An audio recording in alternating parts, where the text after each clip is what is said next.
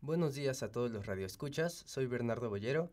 En esta edición tenemos la historia del creador de un universo apreciado por millones de personas alrededor del mundo, un filólogo y estudioso de la literatura medieval que tocó el corazón de tantos con sus relatos. Bienvenidos a La Sociedad que se entiende, con su anfitrión Bernardo Bollero, en donde hablamos de todo y un poco más. El 3 de enero de 1892 nació en Bloemfontein, Sudáfrica, John Ronald Reuel Tolkien. Se mudó a su corta edad junto a su madre, Mabel, a Birmingham. A sus cuatro años, su padre murió por una hemorragia severa. A sus 12 años, su madre murió por diabetes. Huérfano, a esa corta edad fue cuidado por el padre Francis Morgan, quien se encargó del tutelaje de ambos hermanos.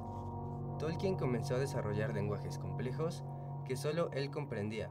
Entendió la habilidad lingüística que tenía y la facilidad para crear idiomas basados en lenguas ya existentes.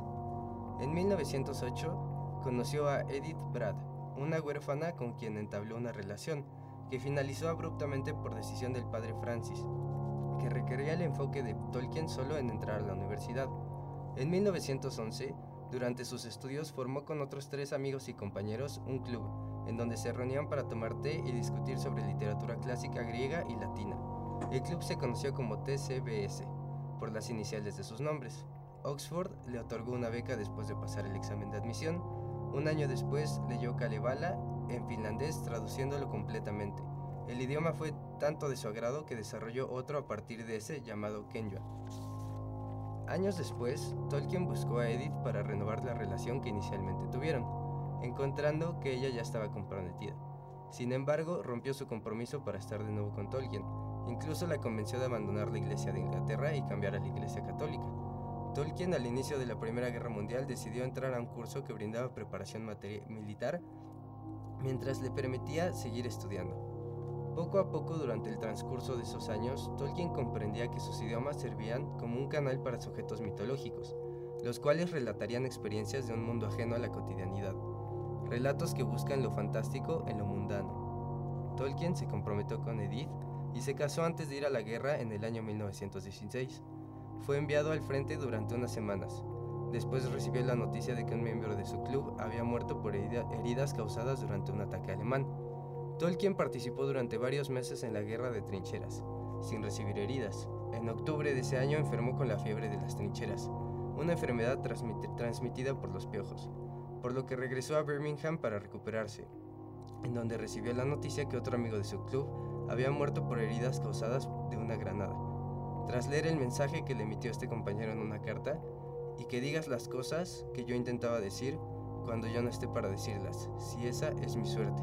Tolkien decide finalmente crear este universo mitológico. Desarrolló el Sindarin, basado en el idioma gales, y escribió los libros Los Cuentos Perdidos. Enfermando frecuentemente, pasó el resto de la guerra en Inglaterra. En 1925 se mudó a Oxford para trabajar como docente. Tenía un, interés implacable por el perfeccionismo en todo lo que hacía. Conoció al escritor C.S. Lewis, que redactó las Crónicas de Narnia, entre otras obras.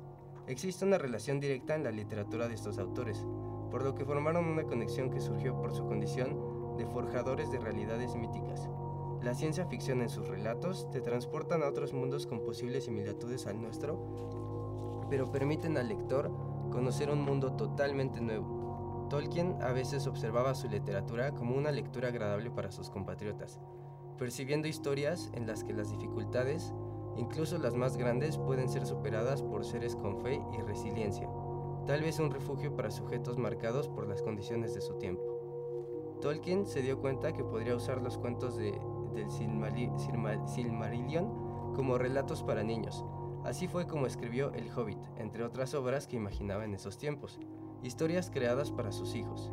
Su razón de entrelazar el Silmarillion con el Hobbit fue comprender que ambas historias sucedieron en el mismo mundo, solo que con varios años de diferencia. Entonces, ¿qué fue lo primero que publicó Tolkien? El dueño de la editorial Allen Unwin prestó el manuscrito del Hobbit a su hijo de 10 años, para comprobar su eficacia como cuento para niños. Al ser de su agrado fue publicado por la editorial. El gran éxito que tuvo hizo que pidieran a Tolkien una continuación del Hobbit, pedido que tomó varios años por la dificultad y exigencia que sus labores de docente, padre y escritor demandaban, responsabilidades que realizaba siempre con ese afán perfeccionista. Tolkien quería vender el Silmarillion en un paquete con la historia del Señor de los Anillos, probó otras editoriales y finalmente regresó con Raywen Unwin, el niño que a sus 10 años aprobó la publicación de su primer libro. Retirándose en el año 1972, Tolkien pasó su tiempo reescribiendo el Silmarillion y analizando detalles eh, del extenso universo que había creado. Christopher, uno de sus dos hijos, igual que su padre, peleó una guerra mundial. Regresó después a trabajar en organizar todas las historias de su padre, acomodando metódicamente el universo que creció escuchando, el cual se desarrolló al paso de sus años. Los esfuerzos de Christopher Tolkien permitieron a millones de personas eh, alrededor del mundo conocer la obra de su padre, un creador de universos y realidades que, de cierta forma, inspiró a miles de personas, contando historias que muestran lo importante que es no perder la esperanza, incluso cuando todo parece estar perdido. Historias con héroes comunes que se enfrentan a desafíos extraordinarios, con la fuerza de, de una convicción inamovible. Como menciona un personaje, porque hay algo de bien en este mundo y vale la pena pelear por conservarlo. Eso fue todo de nosotros aquí en La Sociedad que se entiende. Síganos en nuestras redes sociales como arroba Twitter, La Sociedad que se entiende, y en Instagram como arroba La Sociedad que se entiende y díganos qué les pareció. Nos vemos en la próxima.